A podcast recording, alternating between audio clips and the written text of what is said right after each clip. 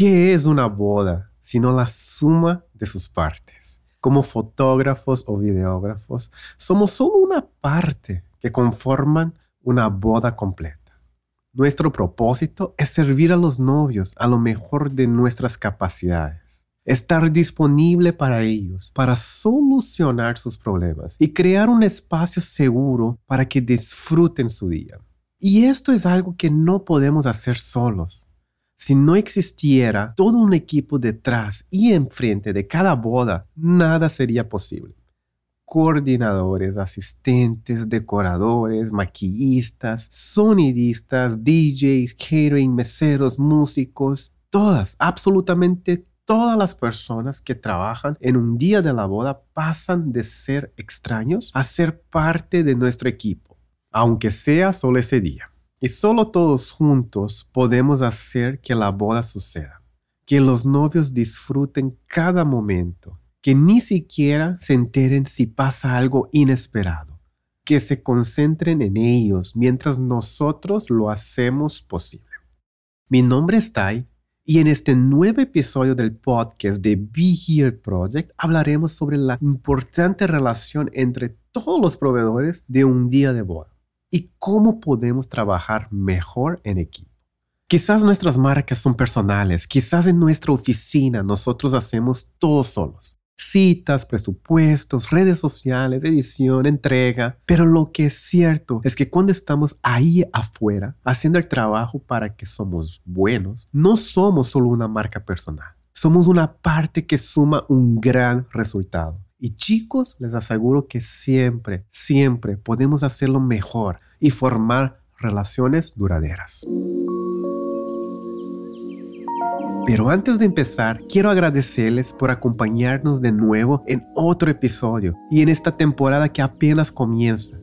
El crecimiento de nuestro podcast se debe a todos ustedes que lo escuchan, que lo comparten, que nos dejan comentarios y reviews de valor. Gracias a ustedes hemos entrado en la lista de podcasts de educación más escuchados de Latinoamérica y ahora en esta temporada esperamos llegar a muchos más lugares, recibir su feedback para estar en constante crecimiento. Les recuerdo que para mantenerse al día con el podcast de Be Here Project, el negocio de la creatividad, se suscriban en su plataforma favorita y nos sigan en nuestra cuenta de Instagram en Be Here Project. Y si quieren apoyarnos a seguir entrando y subiendo en los charts de podcast más escuchados, nos puede dejar un rating, un review en Apple Podcast. Toma muy poco tiempo y así podemos llegar a más personas.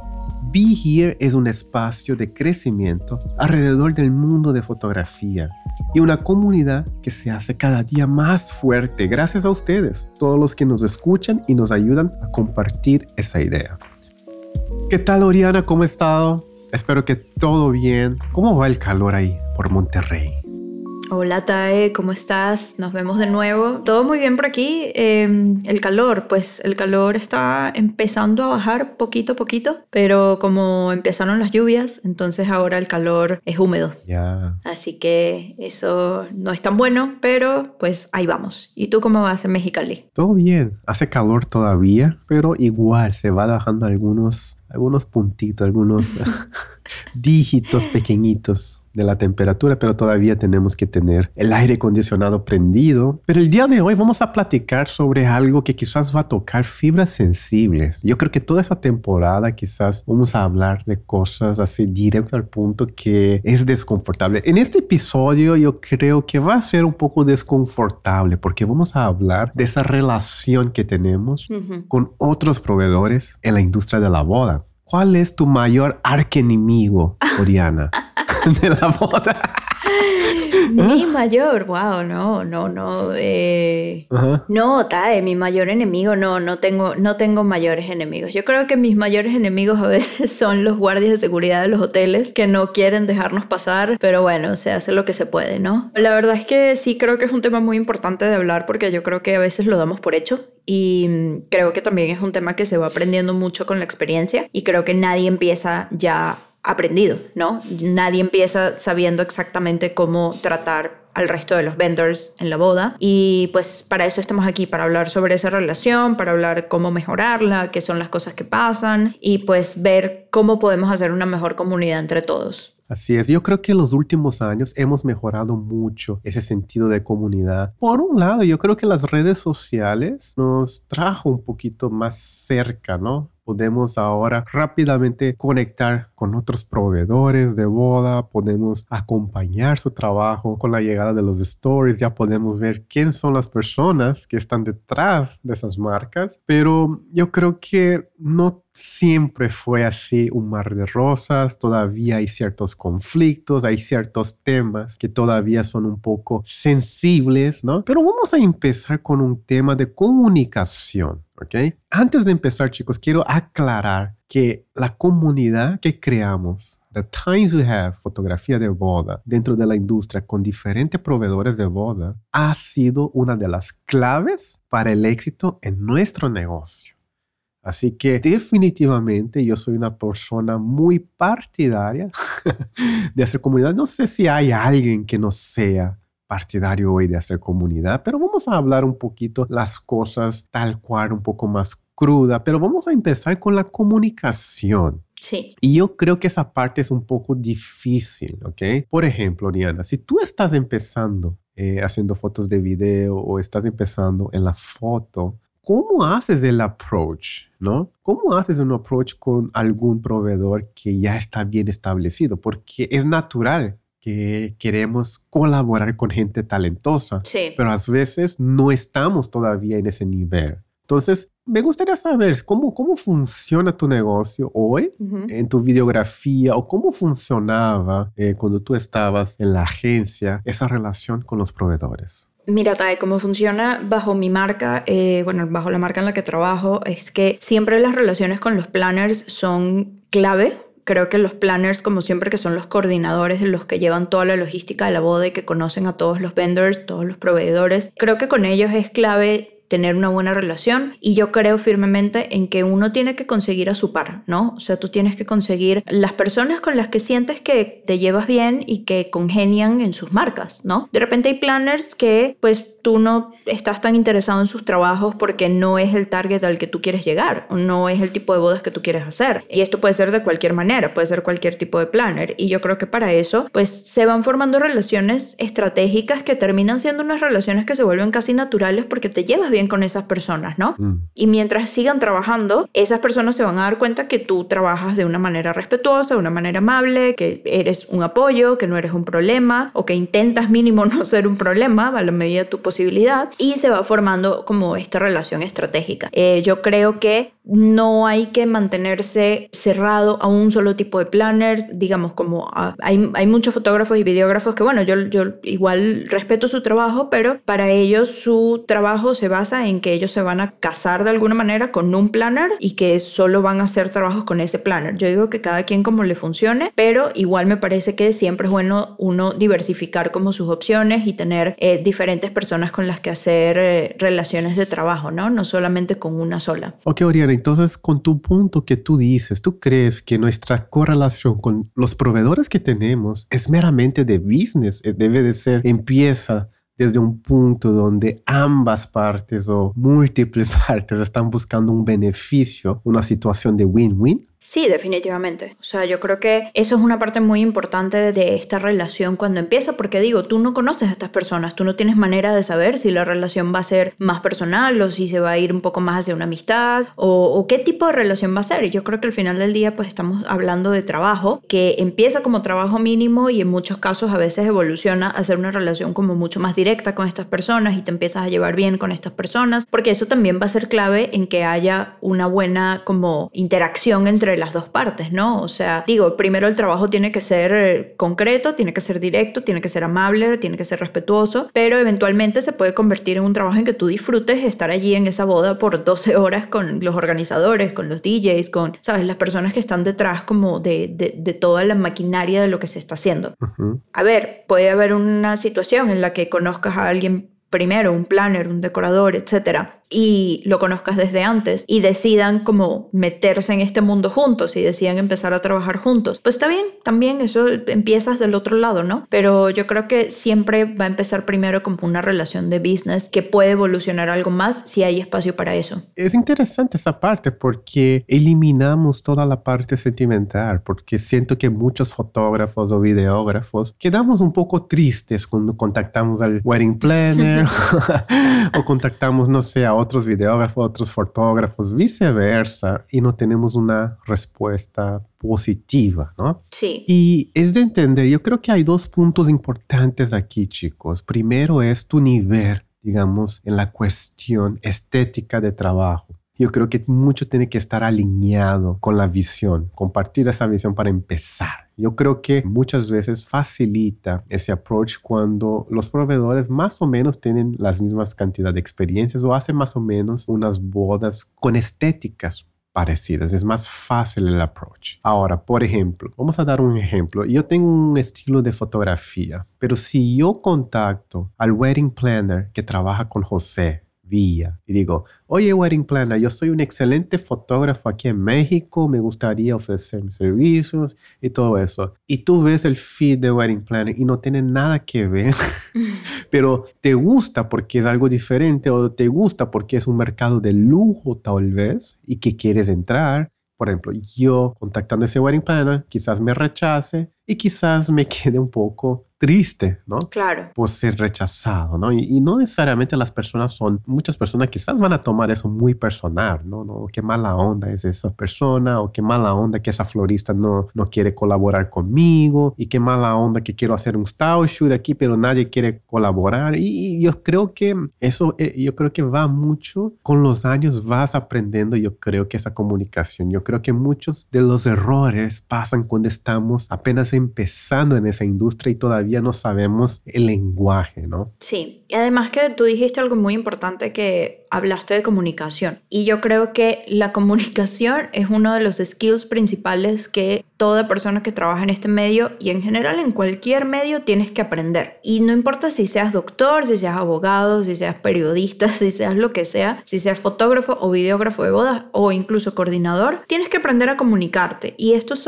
la, la única manera en que esto lo vas a poder hacer es con la experiencia que vas a tener en la boda y si eso te va a traer buenos resultados o malos resultados. Ahora, si tú obtienes malos resultados del tipo de comunicación que tú estás aplicando y no lo cambias, no cambias la manera en que te estás comunicando, ya ahí hay un problema en el que nadie te va a poder resolver, porque es un problema muy personal, que no te sepas comunicar. Esto quiere decir, cómo haces el approach, cómo le hablas por primera vez a estas personas, luego cómo mantienes la relación, qué le estás ofreciendo, ¿no? Yo creo que esto es muy importante porque de repente pues tú haces un approach a un acercamiento a un planner porque te gustaría trabajar con él o con ella, con su marca, pero no les estás ofreciendo nada, digamos, simplemente le estás diciendo, oye, da un salto de fe y promocioname con los novios, da un salto de fe y ayúdame a conseguir esta boda. Pero ¿qué le estás ofreciendo tú? Al final del día, esa persona y esa marca probablemente tengan otro montón de catálogos de fotógrafos y videógrafos a quienes ofrecer, con quienes ya han trabajado, que saben que no les da problema, que sabes que entregan todo a tiempo, que no van a ser como un bache en el camino, sino que van a ayudar. Entonces entras tú nuevo y tú dices, pues, oye, mira, aquí está mi trabajo, espero que te guste, bye.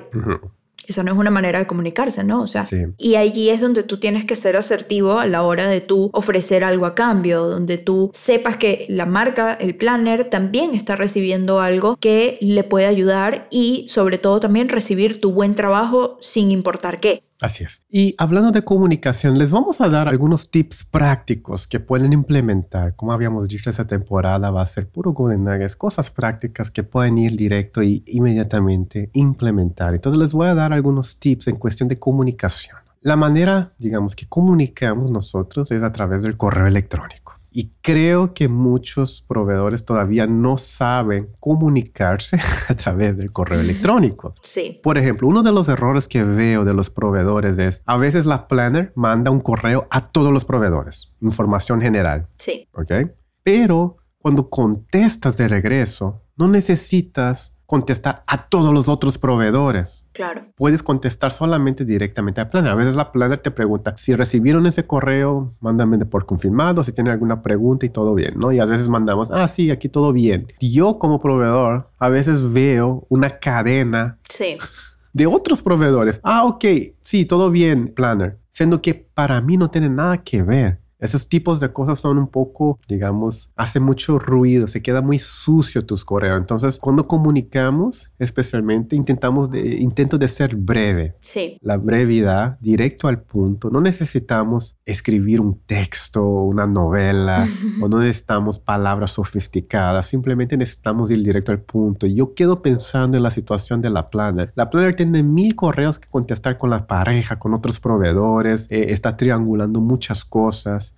Entonces, es si quieres algo, si quieres el tiempo de la planner, es importante ir directo al punto. Por ejemplo, hace unas semanas hice unos stories sobre un correo que el videógrafo estaba enviando a la planner. Le di como un ejemplo de quizás ese videógrafo estaba empezando en el mundo de la voz, ¿no? Pero el tamaño detalle, todo lo que escribía era demasiado largo, parecía como tres páginas de correo explicando cuándo va a ser las fotos de los novios, que después de la ceremonia necesitamos rehacer las tomas, todas esas cuestiones técnicas que quizás podrías resolver en el momento, pero tal, vamos a dar eh, el beneficio, la duda que ese videógrafo está empezando y tiene muchas dudas de cómo lidiar, pero esas pequeñas cosas de comunicación puede, digamos, backfire, ¿no? Si, si no necesitas contestar o si no necesitas mandar un correo, no lo envíes, manden algo corto, directo, con acciones más concretas. Si tú estás mandando un correo a la planner, sé claro exactamente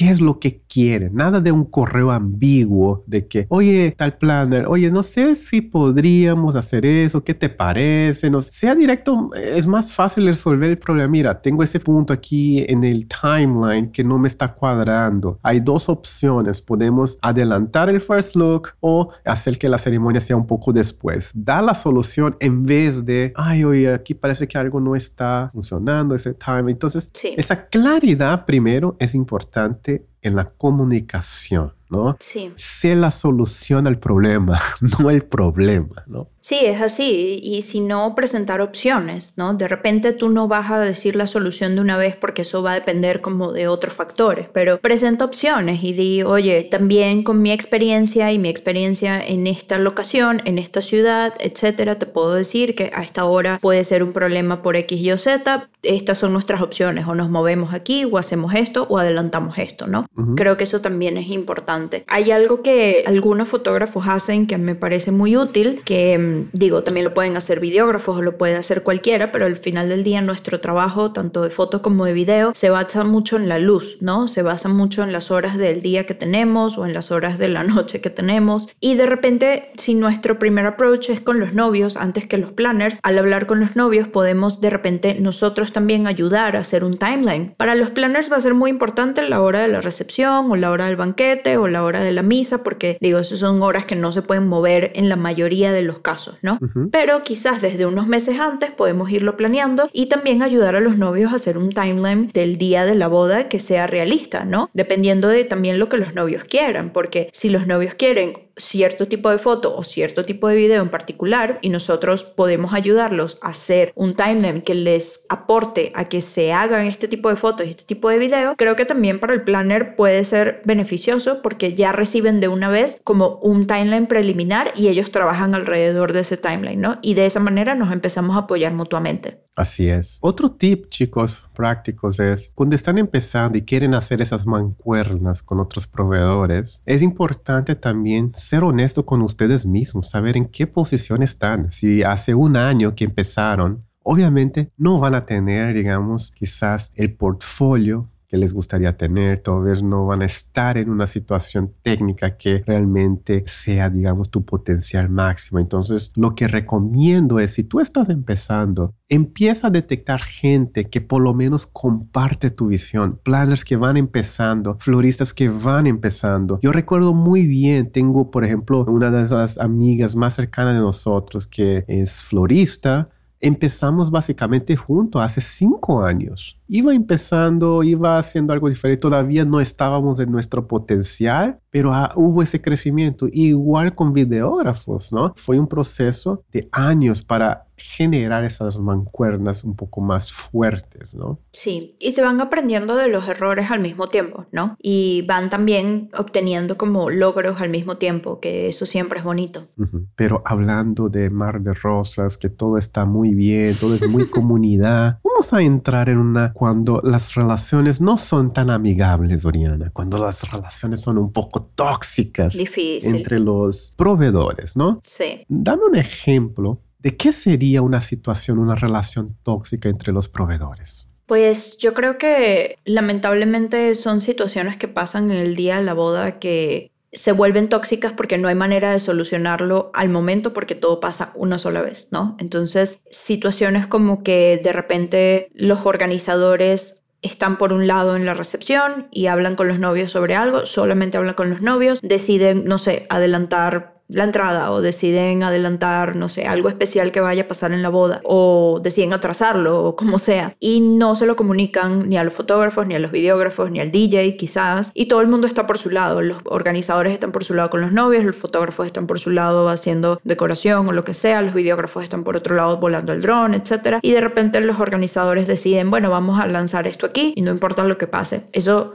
puede ser muy perjudicial para todo el mundo, porque al final del día, pues los fotógrafos no van a estar pendientes de lo que está pasando porque están haciendo otra cosa, igual los videógrafos, igual todo el mundo, ¿no? Yo creo que eso es algo del ser humano. Sí, totalmente, pero creo que también ha pasado, ¿no? O sea, algo que pasa. O, o de repente que otra cosa como tóxica que puede venir de nuestro lado, ¿no? del lado de foto y video, es que nosotros acaparemos demasiado tiempo la atención de los novios y movamos completamente el timeline de los coordinadores. Esto para ellos es muy difícil porque se les mueven muchas cosas. Así es. Claro, esto depende, esto depende de muchos otros factores, pero cuando tú sabes que lo estás haciendo porque no te importa el resto de la boda y porque necesitas tu foto en ese momento de esa manera, ahí dices, bueno, pues no me importa, ¿no? ¿no? No me importa lo que vaya a pasar. Y no es lo ideal. Esto ha pasado como de muchas maneras. A mí como trabajando me ha tocado pedir unos 5 minutos más, unos 10 minutos más, etc. ¿Pero por qué? Porque hay otros factores externos que lamentablemente han hecho que se me acorte el tiempo a mí o que los novios necesiten un tiempo para ellos descansar y pues yo tengo menos tiempo y así vamos, ¿no? Entonces creo que la cuestión es como uno saber negociar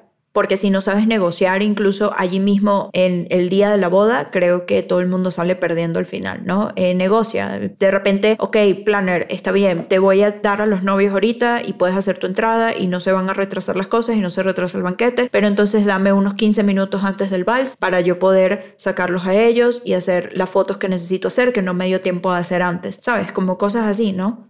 Sí, e, en el comienzo, hace años que teníamos muchos de esos atritos, ¿no? Y, eventualmente fuimos encontrando un poco nuestra tribu. Yo creo que eso pasa, especialmente cuando venimos de un lugar un poco más prepotente, por ejemplo.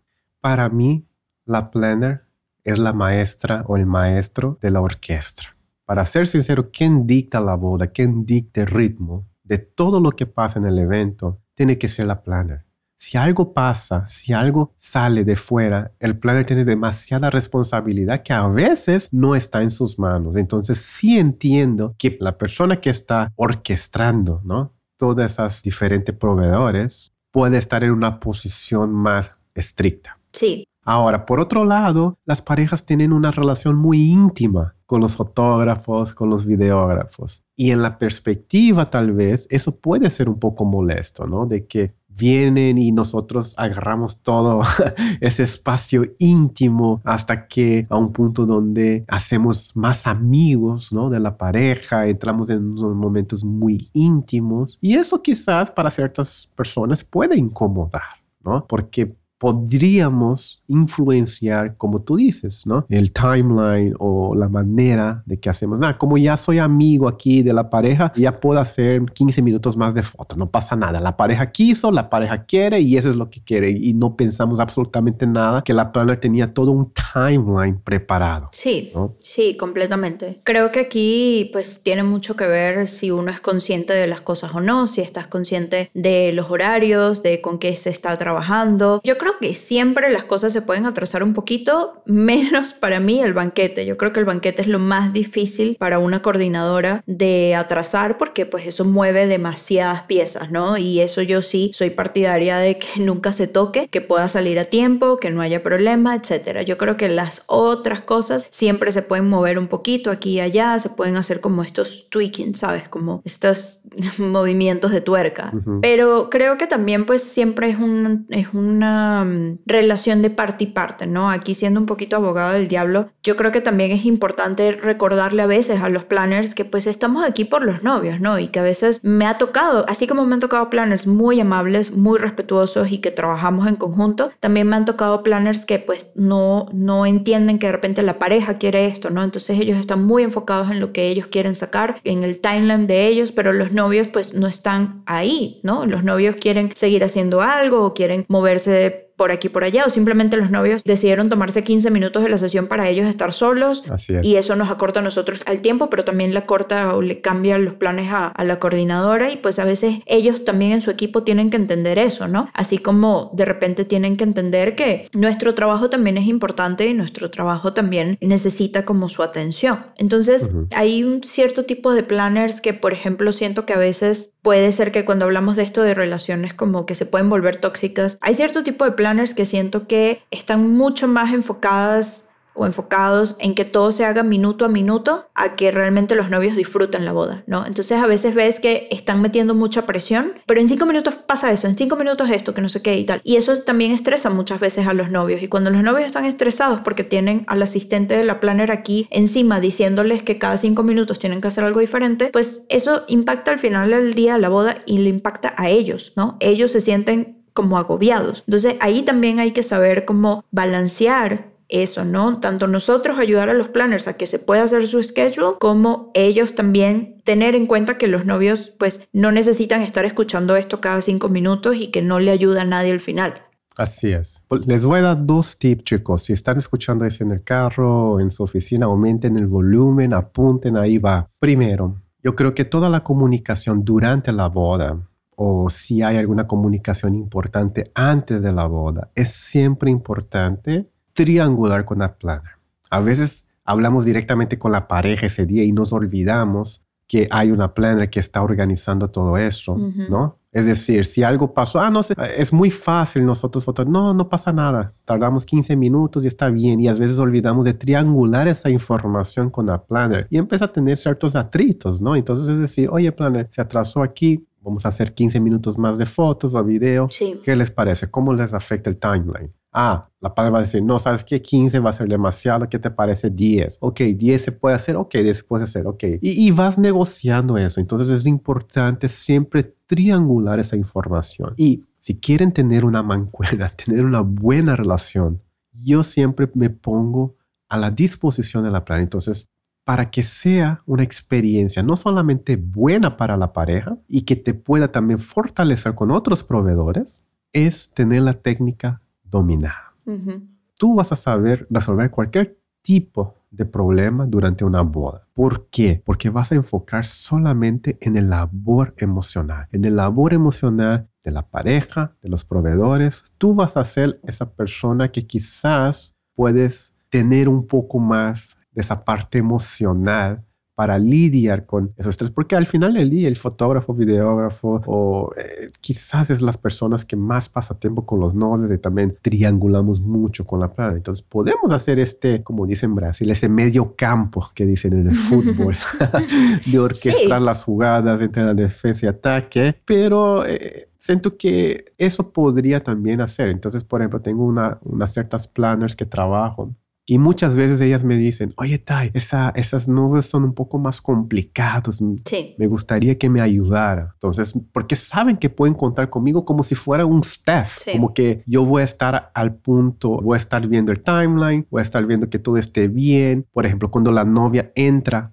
al coche y tiene que ir a la recepción, le mando un mensaje a la planner, oye, ¿todo bien por acá? Sí. Les voy dando update del día. Todo bien, no se retrasó nada, todo sigue bien, ya nos vamos a la recepción o ya terminamos aquí la sesión de los novios o cosas así. Yo creo que esa comunicación no solamente mejora la experiencia en general de la boda, pero también crea esos vínculos que realmente la gente va a apreciar, ¿no? Una planner o, los novios le van a apreciar eso. Sí, totalmente, que ellos también sientan que nosotros estamos allí para apoyarlos y para hacer que el trabajo se haga bien, ¿no? Porque creo que aquí pudiéramos hablar también de muchos tipos de planners, porque yo creo que tú también estás consciente de esto, ¿no? Hay muchos tipos de planners, hay planners que se concentran en hacer un evento increíble, hay planners que se concentran en ser los asistentes de los novios, hay planners que se concentran en que se manejen bien a los proveedores, hay planners que son como mucho más, no sé, como más emocionales, están como eh, haciendo una labor como un poco más personal con los novios. Hay muchos tipos de planners. Yo creo que nuestro trabajo también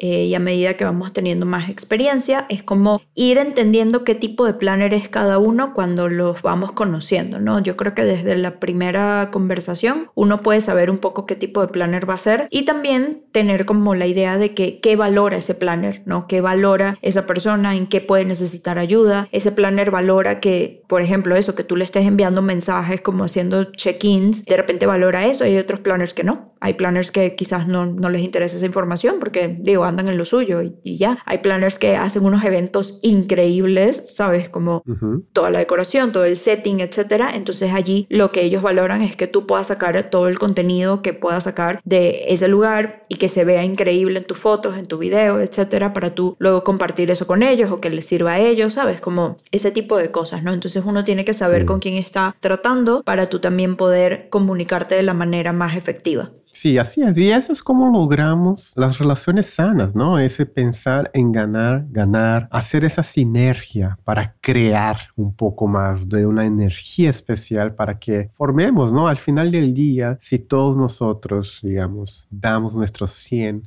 es obvio que va a salir algo increíble, no solamente para la pareja, pero en la boda general. Y me gustaría platicar un poco de eso, cómo lograr esas relaciones, cómo salir de esa relación un poco más tóxica, conflictiva y entrar en una relación sana con los proveedores, ¿no? Y en mi punto de vista es empezar con la empatía, ¿no? De todos tenemos ese propósito que queremos que los clientes salgan felices al final del día, ¿no? Y tener esa mentalidad de que no somos nosotros los héroes, no somos eh, el fotógrafo rockstar o la planner rockstar, simplemente estamos ahí todos para poder servir a los novios que están haciendo ese sacrificio de pagarnos un buen dinero para poder crear ese día, digamos, memorable para todos ellos, ¿no? ¿Y qué puedes decir de eso, eh, Oriana? ¿Qué tips podrías dar, digamos, a un fotógrafo o videógrafa que va empezando y quiere hacer una relación, quiere empezar una relación y esa sinergia, pero no sabe cómo empezar?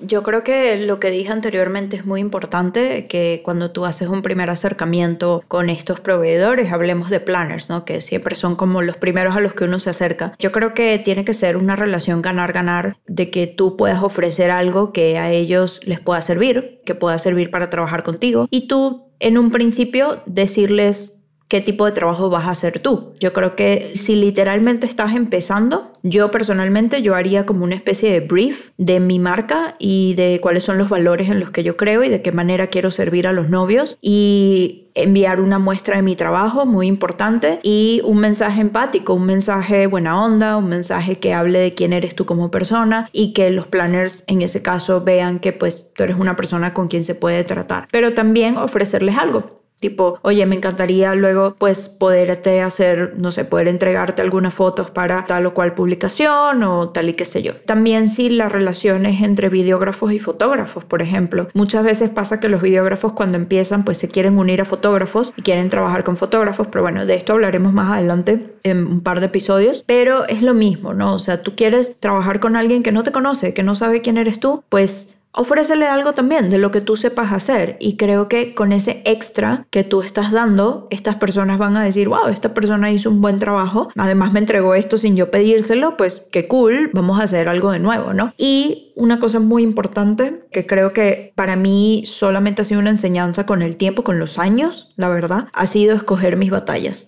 Uno tiene que escoger sus batallas a como de lugar porque si no vas a pasar mucho tiempo peleando y peleando y peleando por lo que tú crees que es correcto y de repente para ciertas personas, pues simplemente no funciona así. Y tú dices al final del día, pues sabes qué, al final, pues yo estoy haciendo esto por los novios y en el gran esquema de las cosas esto no me afecta tanto, entonces yo voy a seguir haciendo lo que sé hacer. Pero una cosa, quizás los que están escuchando van a decir, Oriana, pero es tan frío ganar, ganar. ¿Qué es ganar, ganar? Al final del día, si hablamos de algo así directo, crudo, la plana quiere foto y tú quieres que la plana te recomiende. ¿Es eso al final del día? Si resumimos. No, o sea, para mí no lo es, sinceramente. Para mí es clave el tipo de comunicación en el que voy a presentar este ganar-ganar, por decirte de una manera, ¿no? Para mí el ganar-ganar tiene que ver con que tú puedas crear relaciones más duraderas. Quizás al principio sí es una transacción, pero cómo tú manejas esa transacción es lo que te va a dar una nueva boda o no. Mm. ¿Cómo manejas esa transacción? Si simplemente tú le mandas un correo a la planner con un link de tu galería, aquí están las fotos, bye, la planner va a decir, bueno, ok, está bien, recibí las fotos de mi boda. Ok, y si te mando, ok, vamos a hacer, tú eres planner, vamos a hacer aquí un roleplay aquí para la gente. Tú eres la planner, yo soy el fotógrafo, ok. Hola Oriana, ¿qué tal? Me gusta tu trabajo. Aquí me presento, soy fotógrafo de The Times We Have y aquí están mis galerías. Igual nos gustaría trabajar contigo en el futuro y cualquier cosa estamos aquí para servirte. Perfecto. Yo te respondería,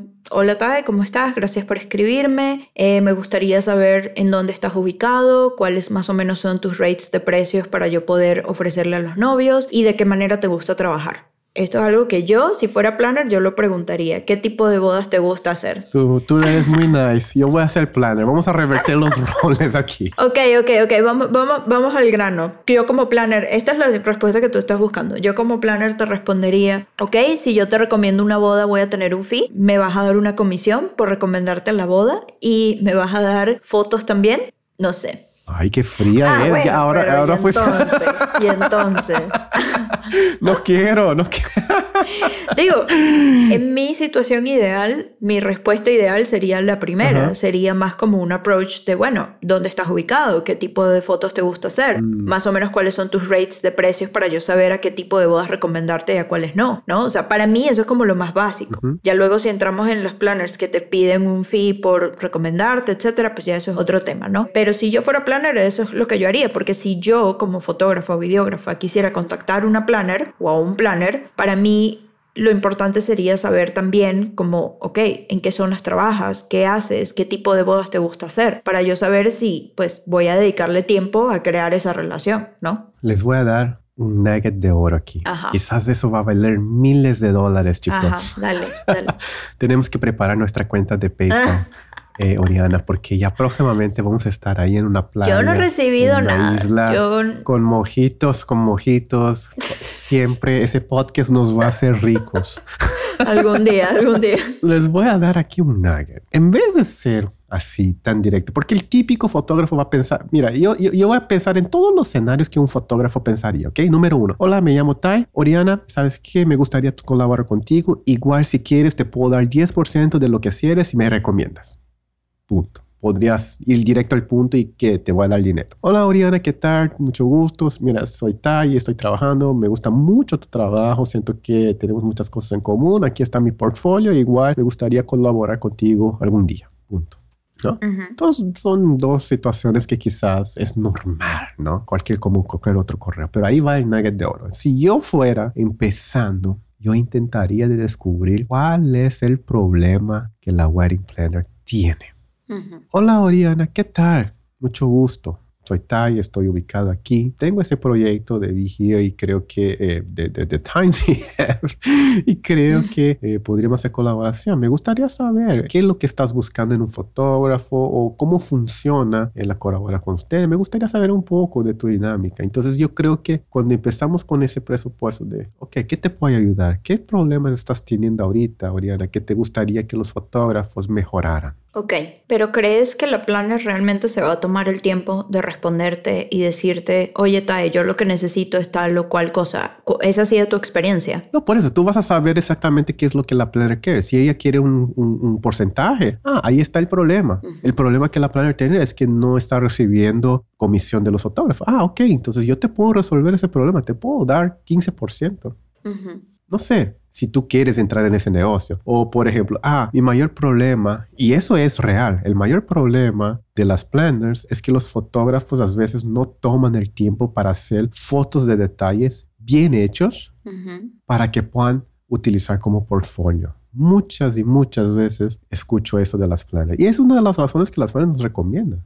Porque tomamos el tiempo de hacer las fotos. ¿Qué pasa si no tengo tiempo de hacer fotos de detalle? No, ¿qué pasa cuando los planners tienen sus propios fotógrafos solamente para detalles? Y videógrafos también, porque también los he visto mucho. Tú vas a hacer mejor foto que esos fotógrafos. ¿Por qué? Porque tú tienes más experiencia. Si, si, si es un fotógrafo que está yendo solamente para tomar detalles de la boda, quiero imaginar que están en una situación un poco más vulnerable que la tuya. Claro. ¿No? Porque si tu cliente es la planner, estás en una situación diferente. Entonces, haz mejor detalles, haz mejor foto. Al final del día, es algo que no platico mucho ¿no? en Vigir, porque ya estoy asumiendo que todos tenemos excelente trabajo. Claro. Pero la cuestión es, tengan un excelente trabajo, un excelente trabajo que va por lo menos distinguir del promedio. ¿no? Entonces, mi respuesta sería que haz mejor fotos de detalle, entrega más rápido, haz más clean. De repente también para los planners, porque he visto muchos planners que ya traen a su fotógrafo y videógrafo que además tiene acceso a la decoración apenas está lista, cuando nosotros todavía estamos, sabes, en la ceremonia o en quién sabe. Y ya ellos tienen ese problema resuelto. No necesitan que otro fotógrafo venga y, y haga más fotos porque ya tienen las suyas. Es decir, las fotos que nosotros hacemos para ellos son extra. Sí.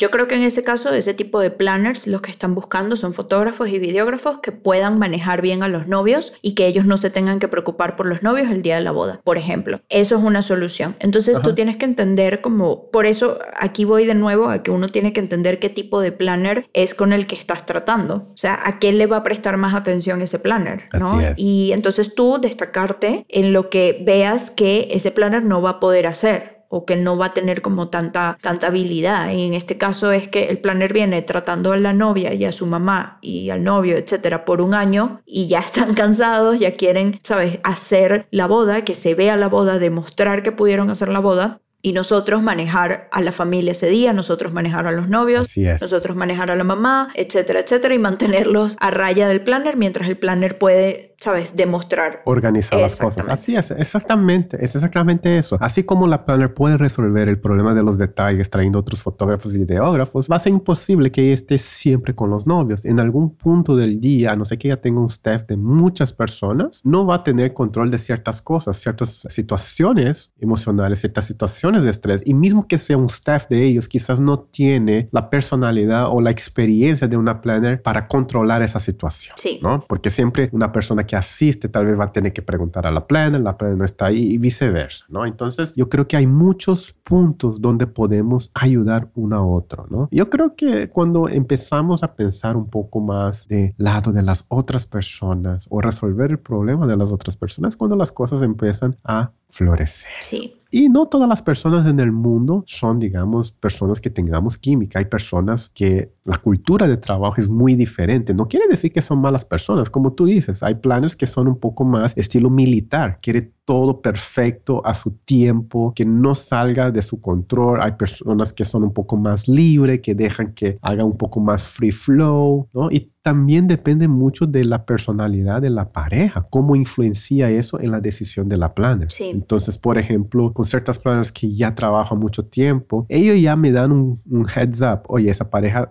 así, esa pareja, detalles importantes, esa pareja quiere, no quiere hacer tantas fotos, cosas así y ya podemos ir viendo. Y vamos a terminar ese podcast, Oriana, con el tema que va a tocar todas las fibras sensibles que van a empezar a gritar ahí en el carro de tanto coraje que van a tener. Y vamos a hablar un poco de fees. Yo creo que es un tema que había hablado antes, pero vamos a hablar de fees con planes. ¿Por qué nos incomoda tanto, Oriana? Pues porque sientes que de repente, ¿por qué darle un fee a, a, una planner si, por ejemplo, los novios te descubrieron, ¿no? Los novios son los que quieren trabajar contigo. De repente los novios le dicen a la planner, la planner te contacta a ti, la planner te dice, oye, por vender esta boda me vas a dar tanto de comisión. Eso puede ser una situación. No siempre es así, pero eso puede ser una situación. Creo que de repente a los novios, perdón, a los fotógrafos les puede como incomodar tener que darle parte de su ganancia a los planners cuando pues ellos son los que están haciendo el trabajo, ¿no? Los fotógrafos. Yo creo que esto es un tema como medio complicado que en realidad se resuelve muy fácil. o, sea,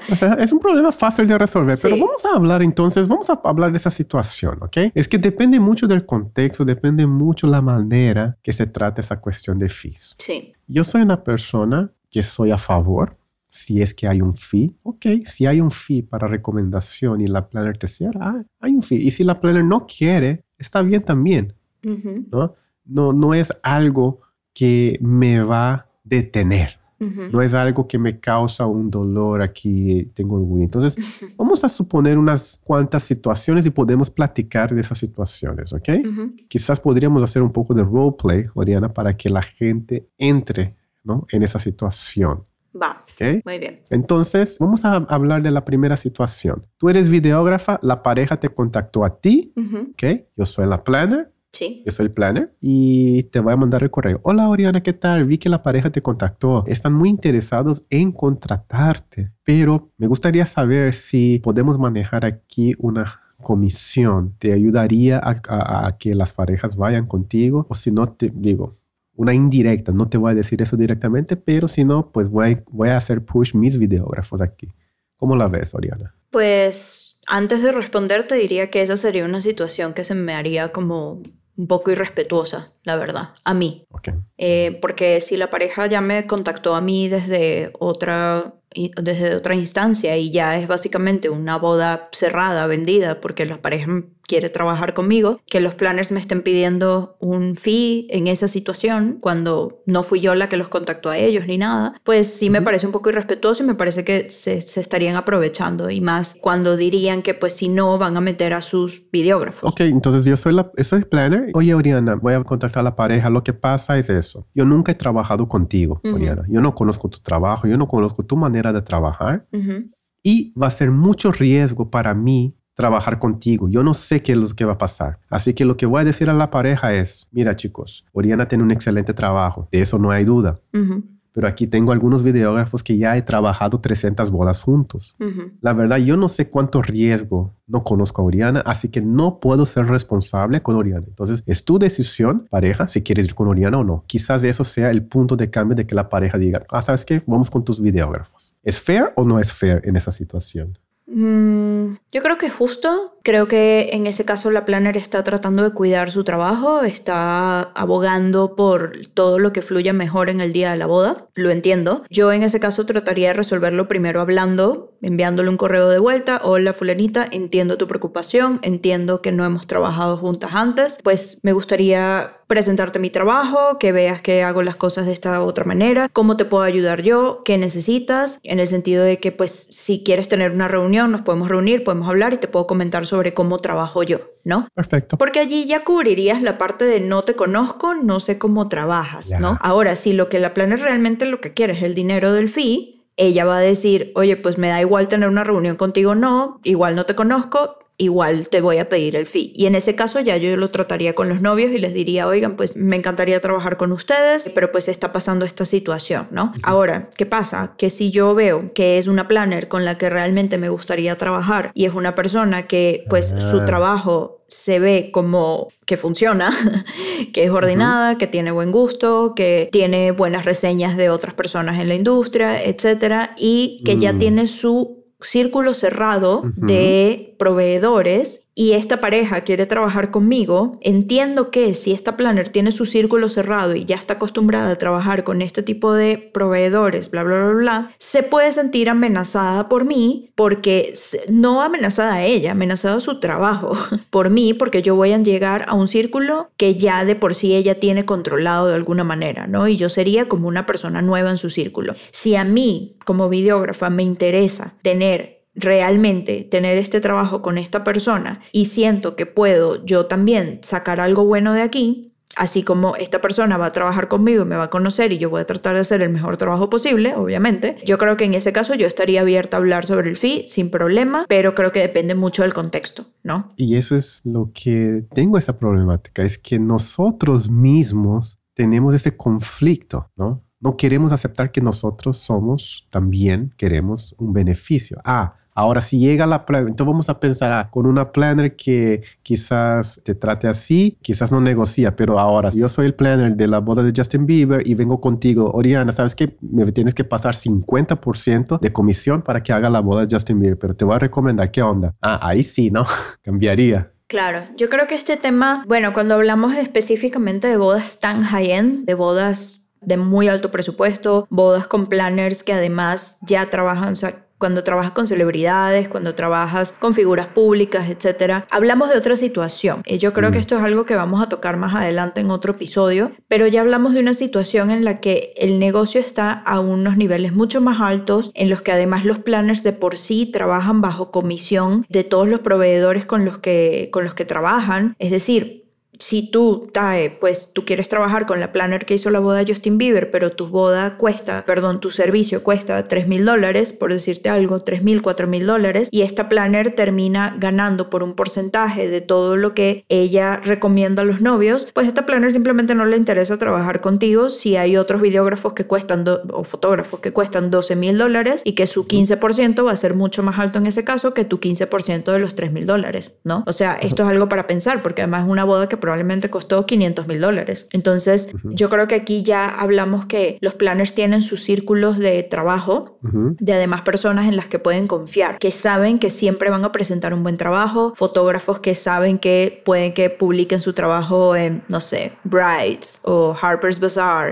o Vogue o no sé, tú dime cualquiera. Vamos a hacer una otra situación, ¿ok? Yo soy planner y hemos trabajado unas, un par de bodas, Oriana. Te voy a contar, hola Oriana, ¿qué ¿qué tal? Ya ves que hemos trabajado un par de bodas, nos llevamos muy bien y todo esto. Me gustaría continuar recomendándote. Me gusta mucho tu manera de trabajar, pero la verdad es que me gustaría saber si manejas comisión. Ok, pues le digo que puede ser que sí la verdad. O sea, sí, sí, ya. A ver, vamos a hablar. Si, si esta planner viene llegando y me dice, pues mira, la verdad es que me gustaría trabajar contigo, te voy a recomendar algunos novios, etcétera. Yo estoy empezando, yo quiero, sabes, promocionar mi trabajo y me interesa como tener este tipo de bodas que hace esta persona. Yo no tengo ningún problema en que hablemos de un fee. Ahora, si mi trabajo como fotógrafa o videógrafa es diferente y mi agenda se llena por el boca a boca de los novios, por el networking que hago con ellos y con sus invitados y su familia, etcétera, y esto es algo que yo realmente no necesito, pues ahí sí diría como que, oye, la verdad es que pues esta no es la manera en que yo hago las, mis ventas. Ok, entonces depende mucho de tu contexto. Sí. Pero mismo que tú estés en una situación donde estás agendando muchas bodas, entran muchas solicitudes, pero si es un network que quieres mantener, quizás vas a querer, quizás no vas a hacer las cantidades, porque yo pienso de esa manera, puede ser una cosa estratégica, si esa planner dice que te va a cobrar comisión, pues puedes decir sí, y si no te gusta, agarra una, dos bodas solamente con ella. Sí, exacto. Y tú puedes decir, ah, no, estoy lleno, no puedo, no puedo, no puedo, y si tú ves que es una boda interesante que te conviene, y ya lo agarra, pero a veces quedamos en una posición tan defensiva que en el momento que alguien comenta fee planner en una frase, ya nos ponemos todos defensivos y salimos gritando y ya queremos hacer huelgas y... Yo creo que si la situación fuera como el primer escenario que me planteaste, ahí sí es algo que a mí yo no estaría de acuerdo. Yo como videógrafa, como fotógrafa, yo no estaría de acuerdo porque ahí sería la planner o el planner estarse saltando a los novios para venir a decirme a mí, oye, si tú quieres trabajar con estos novios, pues me tienes que pagar tanto. Cuando al final fueron los novios los que me contactaron a mí. Yo estaba pues muy tranquila con esa fecha disponible, ¿no? Entonces, uno también tiene que hacer como valer un poco su trabajo y su tiempo, ¿no? O sea, nuestro mm. tiempo vale también. El tiempo que nosotros le dedicamos a esa boda, pues vale, ¿no? Entonces, creo que también cuando ya tú estás en una posición de que tienes muchas bodas porque ya tienes cierto renombre, porque ya has ido creando tu marca y mm, aparece una planner como esta que te está pidiendo un fee, pero que te dice que te va a recomendar, pues tú tienes que poner en una balanza qué es lo que estás buscando. Ya tienes suficientes bodas vendidas en el año. Vender esta boda extra quizás, digo, no va a ser la diferencia entre que te vaya bien o mal, simplemente es una boda más en ese momento, tienes que definir si esa es una relación que quieres mantener con esos planners o no, ¿no? Que puede ser entrar a un nuevo mercado, por ejemplo, entrar a un mercado que tú estás esperando y pues sí, le dices, está bien, dale, vamos a hacerlo. Igual tú trabajas con esta planner, ves cómo funciona, la planner cobra su fee, tú promocionas esta boda y quizás esta boda te traiga otras bodas de otro lado que no necesariamente tienen que ser con esta planner, ¿no? Así es, yo creo que podríamos platicar todo un día de puro fitness planner. Yo creo que puede salir hasta un episodio por sí solo de puro eso. Pero, ¿y si es esa situación, Oriana? Por última. Oriana, ¿sabes qué? Veo tu lista de precio, veo que tú estás cobrando 5 mil dólares. ¿Sabes qué? Voy a aumentar a 6 mil, pero voy a agarrar mil dólares de comisión. ¿Qué te parece? Mm. ¿Tú crees que es ético? ¿O tú crees que es parte de, de libre mercado donde la planner te está recomendando, te encontró y por la información está cobrando. Yo creo que no es ético, la verdad. Eh, sobre todo cuando hablamos específicamente de subirle tanto, o sea, de 5 mil a 6 mil dólares, por ejemplo, le está subiendo mil dólares básicamente. A ver, quizás esto tiene que ver... Pero tú no estás perdiendo nada, ¿no? Tú estás ganando lo mismo. No, no, tú no estás perdiendo, pero también me parece que en ese caso, pues eso de repente te puede crear ciertos roces con otros novios que quizás te contacten a través de esa planner o te contacten a través de ti, pero conocen esos novios que pagaron esta cantidad y luego vienen contigo y, y se dan cuenta que en realidad tú tienes un presupuesto más bajo que eso. Digo, eso puede crear roces. Yo soy partidaria de siempre tener información bastante clara de las cosas. Y siento que cuando empiezan a pasar este tipo de cosas, la información se empieza a distorsionar un poco, ¿no? Esta marca cobra tanto. Te puede hacer backfire. Sí, te puede hacer backfire, exacto. Porque de repente se empieza, se puede empezar a correr la voz. Ah, esta marca cobra tanto, pero con este planner cobra tanto, pero porque a mí me cobro menos. Ah, pero porque a mi hermano le está cobrando más, ¿sabes? ¿No? A mí me incomoda esa situación. A mí personalmente. Ahora, si es un movimiento estratégico que tengo que hacer con una boda, no tengo problema en hacerlo, pero aquí regresamos al tema de que tú tienes que estudiar tu contexto y entender si esto es algo que sientes que te conviene o no. Ok, y al revés, ¿cómo te sentirías si la planner viene contigo y dice, oye Oriana, tengo esa pareja, pero me gustaría ver si podemos dar un poco de descuento? Yo no voy a llevar comisión, pero me gustaría que diera un poquito de descuento. Podemos hacer para que sea, digamos, un beneficio de parte de mi planning. Yo tomaría esa decisión después de hablar con los novios, no con la planner, porque tendría que ver cómo son los novios, tendría que ver cómo es la boda, es como esto que tú estabas planteando en el grupo de Be Here en estos días sobre la edición de la boda y así, ¿no? Yo no tendría problema en dar algún tipo de descuento si veo que realmente es necesario y que ese descuento se va a ver reflejado de alguna manera en una retribución para mí de otra cosa. Te va a recomendar más. Me vas a recomendar más, ok, está bien, pero esta pareja necesita este descuento, lo podemos hacer. Pues te digo, pues, ¿sabes qué? Sí, está bien. Mm. Mira, fulanita, me, me, gusta mucho tu trabajo, está bien, vamos a hacer esto. En vez de que cueste tanto, va a costar tanto, pero de repente podemos quitar cierta, no sé, de repente, bueno, pues se quita, no sé, dos horas de cobertura o, ¿sabes? Como algo así. A veces yo trabajo así con las planas, a veces cuando es una plana que está con mucho tiempo, y le doy ese beneficio. Yo de beneficio. La única, la única manera que te puedo dar descuento es que si tú contratas esa planner. Entonces, mm. las planners le encanta eso porque es, yo, yo, le digo, ¿sabes qué? Dile a la pareja, sí puedo dar un descuento, pero ellos tienen que tenerte como planner. Claro. Si no te contrata como planner, no hay ese descuento. Claro, sí. Porque ella me está presentando la pareja, ¿no? Sí, y así vas creando esta relación, ¿no? y yo creo que es juego de cintura, es como, como dicen en Brasil, es, es, saber interpretar y contextualizar, saber hacer esa lectura. Y, y a veces me quedo pensando, ¿de dónde aprendemos a hacer esos tipos de lectura para ver qué es bueno para el negocio, qué es ético, qué no es ético, qué es lo que está bien, porque no hay un libro, aquí no hay un libro, un manual para videógrafos, fotógrafos que podemos decir, en esa situación así así es, o en esas situaciones, por eso yo creo que es tan complejo, ¿no? Deberíamos hacer uno. Sí, es sumamente complejo. Yo creo que tiene que ver no solamente con negocio, tiene que ver, como hablamos antes, con comunicación, con uno saber leer una habitación, saber leer la situación. Porque así como de repente uno hace ciertas cosas de buena fe porque piensa, bueno, está bien, le voy a dar este descuento o sé que esta planner va a cobrar un poco más, pero me va a recomendar. Eso tú estás pensando que te va a recomendar. Tú estás dándole un salto de fe y estás diciendo, pues está bien, voy a dejar de ganar esto por ganar esto otro, pero me va a recomendar. ¿Qué pasa si esa planner no te recomienda? ¿O qué pasa si la planner pues se olvida que existes y luego te dice, ah, es que los novios no te han escogido? ¿Qué mm. sé yo? No sé, puede pasar, ¿no? Sí. Entonces ahí es cuando uno también debería tener presupuestos que realmente estén pensados, no solamente un presupuesto de que, ay, es que este año quiero subir de 30 a 35. Mm. ¿Por qué? Porque, bueno, porque sí, lo tengo que subir. No, pues ahí uno en el momento en que uno debería sentarse a hacer una lista de precios realmente concisa en la que si tú dejas un 15% de descuento, pues realmente no estás perdiendo, ¿no? Mm. O que dejas un 10% de descuento y dices, bueno, a mí me cuesta tanto producir esta boda, a mí me cuesta tanto realmente entre hacer y entregar esta boda. ¿Cuánto es lo menos que yo puedo bajarle sin yo perder? Entonces creo que ahí pues ya hablamos de ser un poquito más conscientes y responsables con nuestros presupuestos para nosotros poder dar de descuentos en todo caso si es necesario que no, no nos vaya a afectar tanto a la larga. Perfecto. Yo creo que podríamos, nosotros habíamos dicho antes de empezar ese podcast, ¿no, Oriana? En la planeación, esos podcasts van a ser cortitos, de 15, 20 minutos, directo al punto.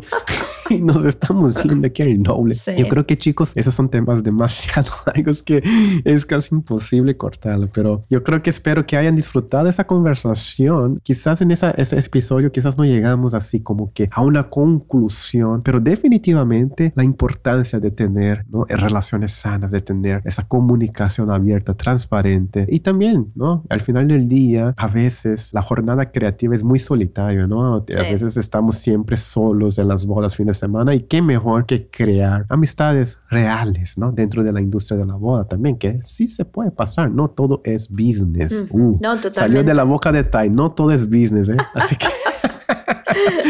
Sí, yo creo que es muy importante, chicos. A ver, no hay, como tú dices, no hay un handbook, no hay un libro de texto que diga esto se tiene que hacer de esta manera, esto se tiene que hacer de esta otra. Yo, si puedo dar una recomendación, es que siempre tratemos de trabajar de una manera que no afecte a la otra persona para mal, sino tratar de que siempre todos vayamos para arriba. Si lo piensas de esta manera, vas a tomar decisiones en pro de esta idea. Es decir, que me vaya bien a mí, que le vaya bien al planner, que le vaya bien al fotógrafo, que le vaya bien al DJ, que le vaya bien a todo el mundo si todo el mundo está haciendo su trabajo como lo debe hacer, ¿no? Si todo el mundo le está poniendo el empeño y el esfuerzo, etcétera. Entonces, yo creo que siempre se trata de, de que tratemos de colaborar, de que tratemos de ser una solución y no un problema. Creo que eso es súper importante. Y poder hablar. Yo creo que hablando se entiende la gente. A veces uno está como muy a la defensiva ante este tipo de planteamientos, ante algunos roces que puedan pasar en las bodas, etc. Yo creo que hablando se puede solucionar. Y siendo muy honestos, la verdad, yo creo que a veces uno cuando trae la cámara encima y el equipo y tal, de repente, pues es muy fácil perder como de vista qué es lo importante, ¿no? Porque crees que estás haciendo, tú eres el importante y tú eres, sabes, como la estrella. Y pues es muy fácil perderse en esa idea, pero yo creo que al final del día siempre tenemos que tener en cuenta que esto es para los novios y que una parte es para los novios, obviamente, y la otra parte es para nosotros poder seguir haciendo lo que amamos, poder seguir viviendo de eso y de qué manera lo vamos a hacer, qué nos va a llevar hacia adelante, qué paso nos va a llevar hacia adelante, ¿no? Así es. Muchísimas gracias, Oriana. Fue un gusto tenerte aquí otra vez en el podcast de Be Here Project. Muchísimas gracias a los que están escuchando. Dale un print screen y compartan en sus redes sociales. Me gustaría de ver de dónde nos acompañan. No olviden de hacer tag a Oriana y a Be Here Project ahí para poder acompañarnos. Nos vemos para la próxima semana, Oriana. Muchísimas gracias a todos los que escuchan. Nos vemos. Bye bye. Bye, Tae. Gracias.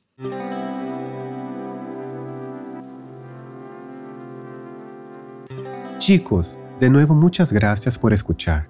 Espero que esta conversación sea beneficiosa para sus propias marcas y su desempeño el día de la boda.